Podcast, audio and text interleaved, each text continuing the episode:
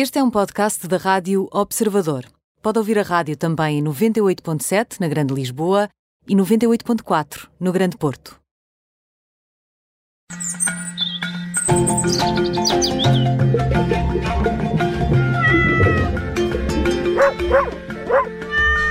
Pet Radio com o veterinário Nuno Paixão. Viva Nuno!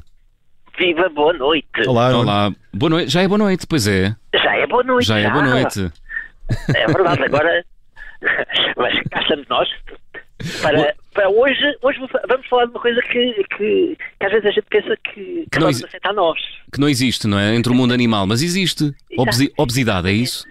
Obesidade, exatamente. Bem, eh, mais uma vez, eh, eh, isto é, é daquelas coisas que eu não me canso de dizer. Esta maravilha de a gente hoje em dia partilhar tanto com os nossos animais, partilhamos o bom e o mau, não é? Ah, e, e ganhamos hábitos, vícios, os nossos animais ganham hábitos, vícios, ganham coisas boas eh, e do ponto de vista cognitivo e de, e de desenvolvimento intelectual, eh, o crescimento deles é maravilhoso por, por partilhar tanto connosco, mas depois também tem outras coisas mazinhas que acontecem e a obesidade é uma delas. É um dos reflexos, um dos reflexos da sociedade moderna hoje em dia e os nossos, os, nossos, os nossos animais acabam por sofrer também bastante com isso. Oh Nuno, e são o reflexo obrigatório dos seus donos? Olha, é assim, isso, é um, é- isso é- dava para fazer outros programas. É verdade. É, porque, e, e- está já combinado que a gente faz um sobre a personalidade eh, dos humanos e as raças e a atitude dos animais perante isso. Mas sim, porque os hábitos, eh, reparem, a, a- a obesidade nos humanos também tem muito a ver com o próprio hábito. Tem a, a ver com, entre aspas, o- a preguiça de não fazer exercício, com a, a- a- a alimentação que se faz, os hábitos alimentares, eh, as questões culturais também. E, e nós vamos fazer, vamos, sem, sem, sem, sem conseguir evitar, vamos fazer o mesmo nos nossos animais, porque eles vão ter os nossos hábitos e vão ter a nossa, a nossa forma de viver. Ah, é natural que se eu, por acaso, faço exercício ah, duas ou três vezes por semana, provavelmente, se eu gosto de correr para a praia, para a praia ou, para, ou para a rua, provavelmente eu também vou levar o meu cão ah, para correr. Ou seja, os hábitos acabam por, por, por ser muito semelhantes. E, e- e uma coisa é certa, eh, há, há predisposições, ou seja, o próprio indivíduo pode ter algumas predisposições. Há raças que têm maior tendência para a obesidade.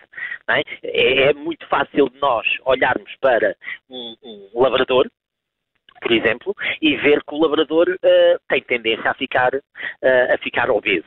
Eh, se olharmos para um galgo, já é difícil que ele tenha tendência para ficar obeso. Não é? Portanto, a raça sim. A própria idade, a, a idade também pode levar a isso, que o risco eh, da, do- da obesidade aumenta à medida que vão ficando mais velhotes. Um, o facto de serem esterilizados uh, pode contribuir, mas também não é o pior, mas sim, aumenta um bocadinho a probabilidade de se tornarem mais obesos, porque também diminui a sua atividade física, porque se a gente mantiver a atividade física acaba por ser uh, igual. Uh, uh, o sexo, as fêmeas em idades mais jovens têm tendência uh, a ser mais obesas, se bem que à medida que vão ficando mais velhotas, aí tornam-se iguais aos machos. E, e isso são tudo coisas que vão contribuindo. E, mais uma vez, donos que façam exercício de uma forma geral, os tutores que fazem exercício de uma forma geral, têm animais também menos propensos à obesidade. Porque não nos podemos esquecer de uma coisa grave, que é assim, a própria obesidade, a gente pode dizer, ah, que gordinho, deixa estar, que é gordinho, é feliz. Ah, mas o, o- o problema, o problema não é isso, é que ah, ah, aquele gordinho vai ter predisposição para desenvolver outras doenças. Vai ter predisposição para ter diabetes, como nos humanos, pode ter hipertensão grave, As doenças renais, não é?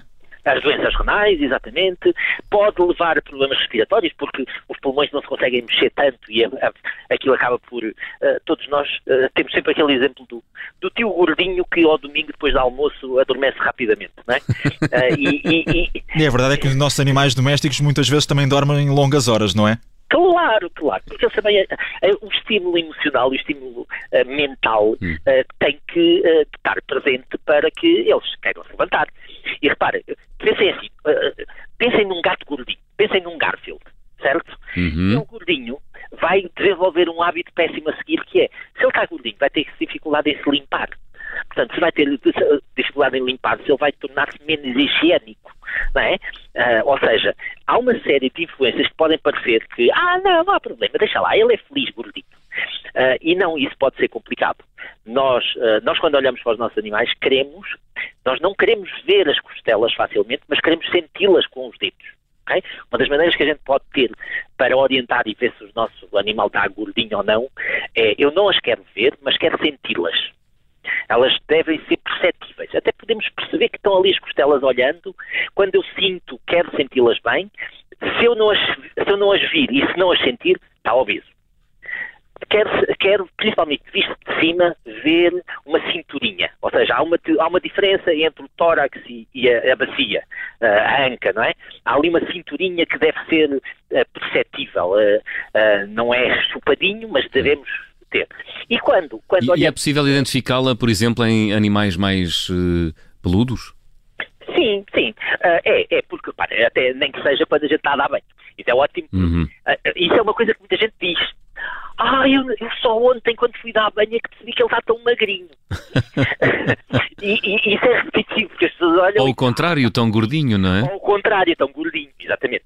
O gordinho, às vezes, é, é quando ele vai para, para cima da pessoa dormir, adormecer, e eles dizem: Meu Deus, já não consigo dormir contigo em cima de mim. Ou seja, isso é porque está muito mais pesado.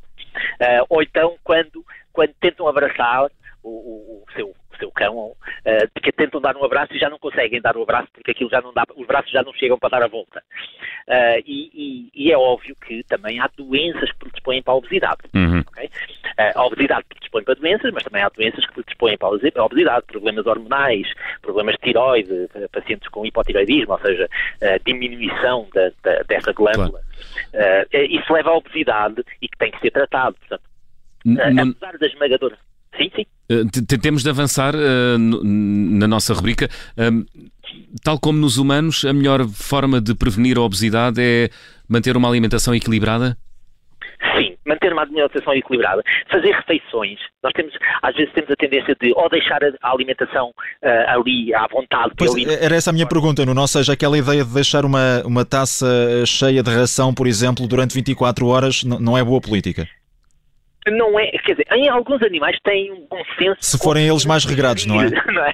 Sim, agora, se eles gostam de comer, eles vão comer, comer, comer, comer até, até, até não aguentarem mais. Uh, portanto, isso também vai variar com a personalidade.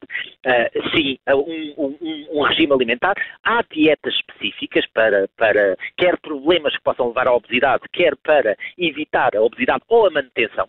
Há animais que a atividade deles é a física é tão baixa que têm que comer alimentos de de fraca energia, basicamente, porque senão estão a comer uma, uma, uma, uma alimentação com muita energia, acabam por acumulá-la uh, e, e, e, não a gastar. Uh, e não só uh, é importante, bem, isto pode às vezes parecer difícil, que nós no dia a dia temos muita coisa para fazer, mas o ideal é a gente ter por dia duas horas de passeio, uhum. ou seja, uh, diluído ao longo do dia, não é duas horas juntas, não é uma vez, mas o ideal era duas horas. E, e digo-vos uma coisa, fazia muito, faz muito bem aos nossos animais e faz muito bem a nós, não é? Nem mais. Uh, a gente sair, andar com eles. Portanto, mais uma vez, estas relações só, só, só trazem coisas boas. Muito bem. Nuno Paixão, obrigado e bom fim de semana. Bom fim de semana. E, mais uma vez, exercício para eles e para nós.